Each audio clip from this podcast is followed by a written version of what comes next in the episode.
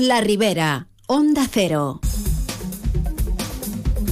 Bueno, pues tiempo para la opinión. Abrimos eh, semana y lo hacemos como es habitual con nuestro opinador de guardia, el profesor y escritor Javier Arias Artacho, que hoy pues nos dice aquello de dime cómo saludas y te diré cómo eres. Cuando alguien me niega el saludo me produce una mezcla de asombro, indignación y preocupación a la vez.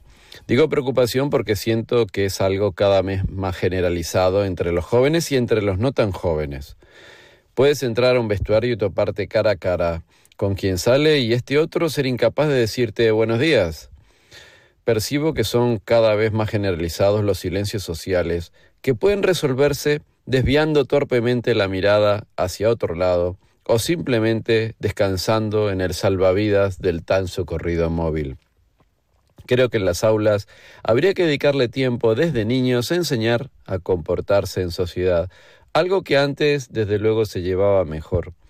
Desde mi punto de vista, a una persona que sabe decir un buenos días o sus variantes temporales, un adiós, un gracias o un perdón, debería abrírsele inmediatamente las puertas del mundo laboral. Este simple ritual que necesitamos remarcar desde pequeños prepara a la persona para vivir en sociedad, consciente de que delante de sí mismo tiene al otro. Sin embargo, las actitudes están en vías de extinción. Y cuando las percibes positivamente en tu entorno, sueles pensar, qué bien educado está. Todo lo demás es signo de una sociedad caparazón, egoísta e ensimismada.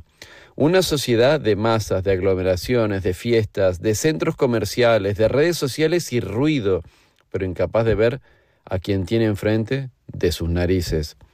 Quizás pueda parecer exagerado, pero negar el saludo es un signo muy visible de tu actitud social. Forma parte de los nuevos tiempos donde para muchos se hace imposible el agradecimiento, simplemente porque está trincherado en sus cosas. ¿Cómo cuesta agradecer?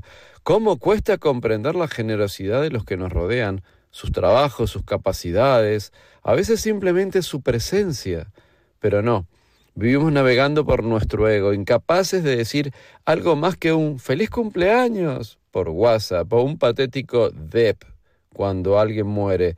La pantalla y lo digital se convierten en refugios para no tener que interactuar en serio con los demás y echamos mano de convencionalismos sociales sin más mérito que el del cumplir, porque en el rumbo de mi vida se ha instalado el yo mime conmigo, y si voy justito con aquellos que me rodean, apañados van los que no conozco, esos desconocidos que se cruzan en la vida contigo y a quienes muchos no les ofrecerán ni un triste hola.